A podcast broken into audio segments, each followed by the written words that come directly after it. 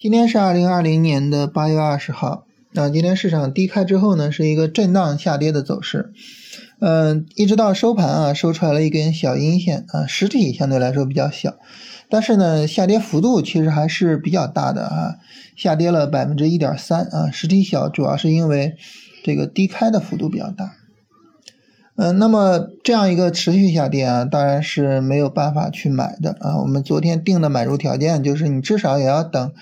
呃，三十分钟拉一波，呃，这个上涨出来，然后呢，再有一个三十分钟下跌不破位，是吧？啊，那个时候呢才是比较安全的时候啊，就好比，呃，我们上一次在呃八月十四号买入，是吧？八月十四号买入呢，也是三十分钟拉一波，然后一个回撤。那么在这种情况下呢，我们很容易发现啊，那么我们会错失最早的这一波三十分钟行情，也就是八月十三号的这个上涨。啊，我们肯定是抓不到的，所以这就带来了一个问题啊，什么问题呢？就是我们怎么去对待下跌中的反弹啊？那么这个下跌中的反弹呢，它有可能是反弹一下，然后继续跌，也有可能是什么呢？也有可能是新的上涨的第一波啊。这个呢，我们没有办法提前去判断啊。这上涨走出来，你不知道它是呃下跌中的反弹还是新的上涨的第一波，所以呢，我们统一的把它视为是下跌过程中的反弹。那么我们怎么去面对和处理这种行情啊？当然了，答案是显而易见的啊，就是。你不去管它，不去做它，不去追求这种利润啊，这个答案显而易见。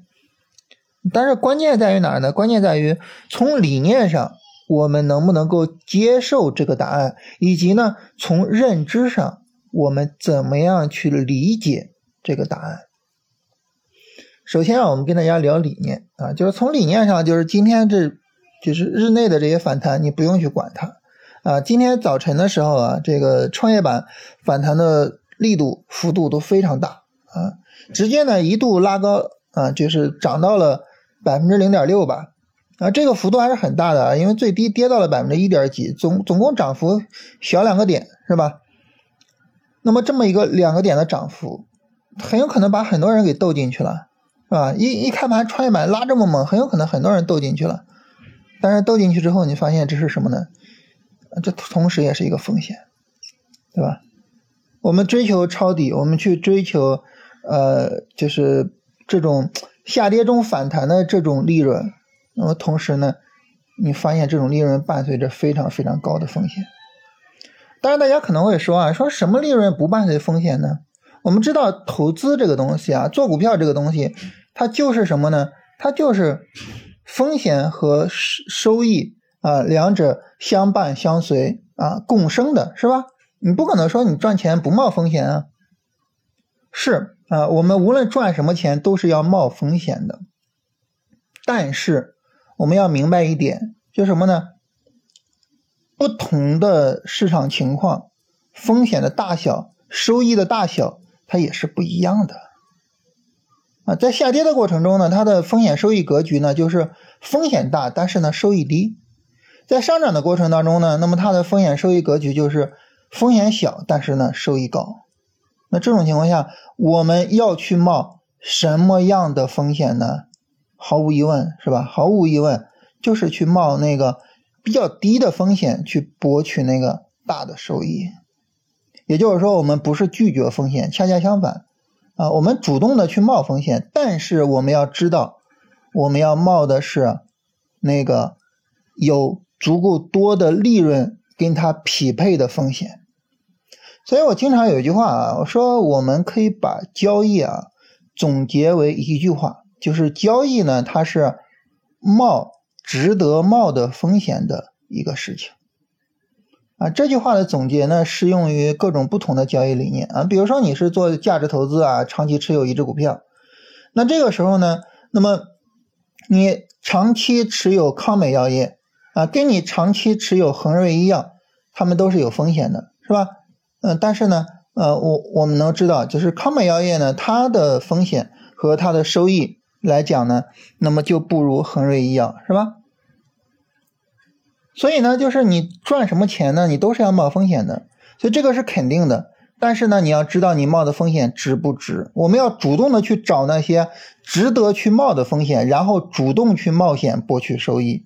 但是呢，这种不值得冒的风险啊，今天早盘创业板这么拉升，这种不值得冒的风险，我们不要去冒它。盲目的去冒风险是没有意义的啊。关于这件事情呢，跟大家说一个特别有意思的事儿，就是我小时候，呃，可能是因为身体的平衡性不好啊。然后我小时候学骑自行车，我一直到上初中了还不会。啊，然后呢，呃，我老听见说一句话啊，说你学骑自行车哪有不摔的呀？所以我在学的时候呢，我就想了一个什么办法呢？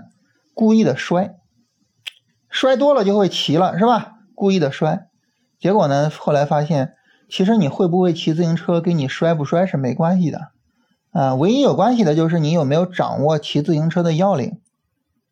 啊，所以做交易来讲呢，就是你能不能赚钱，跟你冒不冒风险，冒多大的风险是没关系的。重点是你有没有掌握更好的去寻找低风险高收益的机会的方法。啊，你掌握了这种方法，很自然就能赚钱。你掌握不了这种方法，亏的越多，那就是亏的越多，你只会亏更多。啊，它跟赚钱是没有关系的。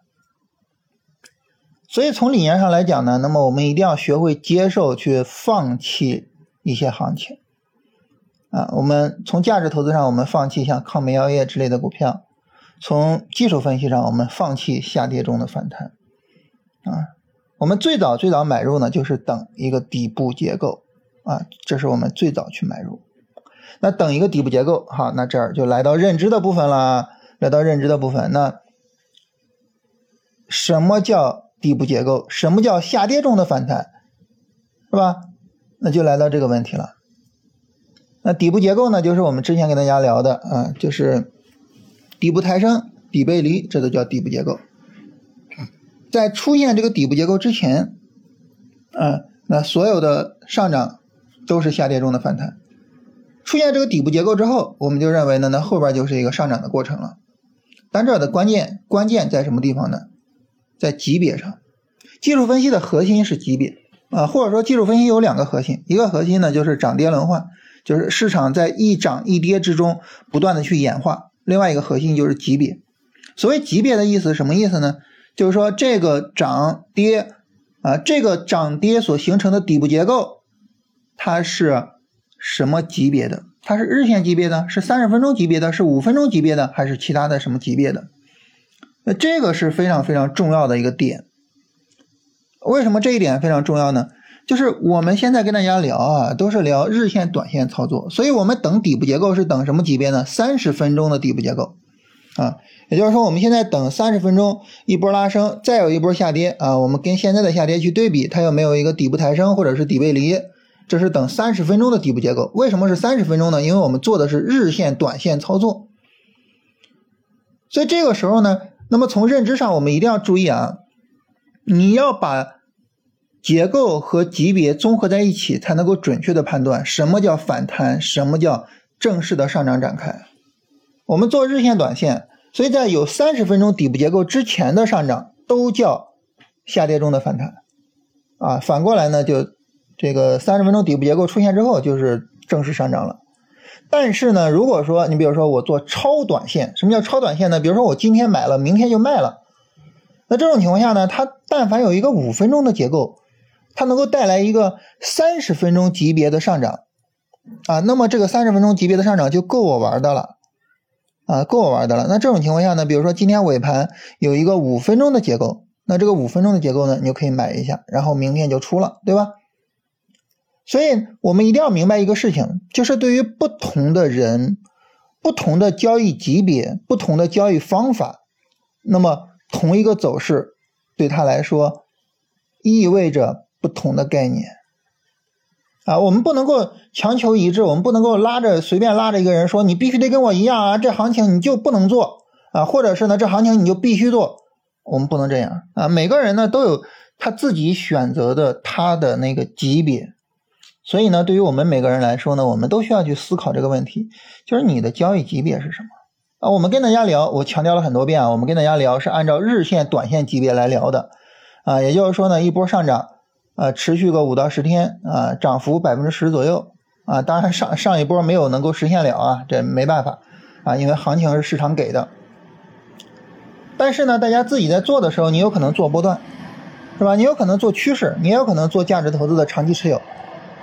那这种情况下，对于你来说呢，这个行情的概念就完全不一样啊。比如说我们做长期持有，那么整个一个熊市过程中的所有的或大或小的反弹，对你来说全部都是反弹啊。牛市过程中的或大或小的所有下跌，对你来说都是回调，都无所谓，都不用去管它啊。这是最大规模的操作啊。你像。夸张一点讲，对于巴菲特来说，呃，零八年的金融危机也只是一次回调而已，对吧？所以不同级别的人看待同一个东西，他的看法其实是不一样的，啊，所以这个呢要跟大家特别的去强调。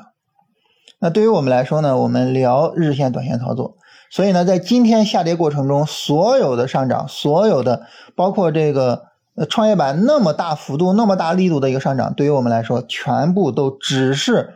反弹走势，我们要等大盘出三十分钟级别的底部结构，才能够再一次买进啊！这是基于我们做日线、短线操作啊这么一个话题啊所得的结论啊。大家呢在做自己的操作的时候，在根据自己的情况做自己的分析的时候啊，那么也需要根据自己的这个呃操作级别。啊，来去做这个判断啊，这行情它究竟是一个反弹呢，还是新一波上涨的开始呢？哎，我要给它一个准确的判断啊，所以我们现在呢，就是呃三十分钟下跌延续是吧？三十分钟下跌延续，然后呢，我们需要等一个三十分钟一波拉升，然后三十分钟再有一波下跌，我们才能够去买股票啊。这个时间的话，明天应该是来不及的啊，所以我们最早买股票也要等到下周一啊，也就是说。这一周对于我们来说结束了，啊，我们这一周的工作结束了。嗯，最后呢，回答大家一个问题啊，就是问说这个破位，呃，是什么位置啊？是十七日呃两点半的低点，还是十八日两点半的低点啊？然后呃，是不是早晨直接就清了啊？清仓之后呢，这个看着大盘涨了几根 K 线啊，是一种什么样的心情？然后卖飞呢，是不是一个很经常的事情？啊，这个事儿简单跟大家说一下。首先呢，我们调整的低点就调止损的低点是八月十八号的两点半的低点。这个八月十八号那天的音频，我跟大家说这个事情了啊，说要调损的事情了，是吧？呃，然后卖飞啊，卖飞这个事儿，它是不是一个很常见的事情？说实话，很常见啊。为什么呢？很简单啊，因为。你选股能力强，选股能力强呢，你选出来都是好股票。一个好比好股票，它最大的特征是什么？好股票最大的特征就是它能持续上涨啊，对吧？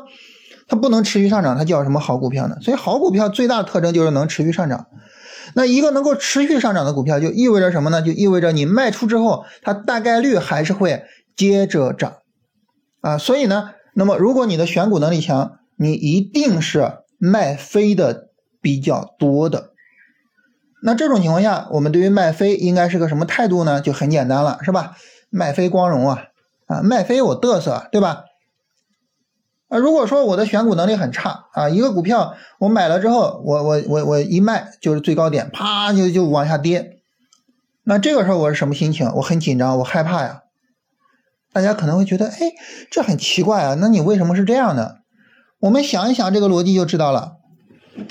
如果说我经常卖飞，就意味着呢，我买了一个股票之后呢，这个股票涨，哎，我看着我要卖，我就可以卖；我不想卖，哪怕有卖点啊，我不想卖，我就可以放一放，没关系，它还会再创新高，是吧？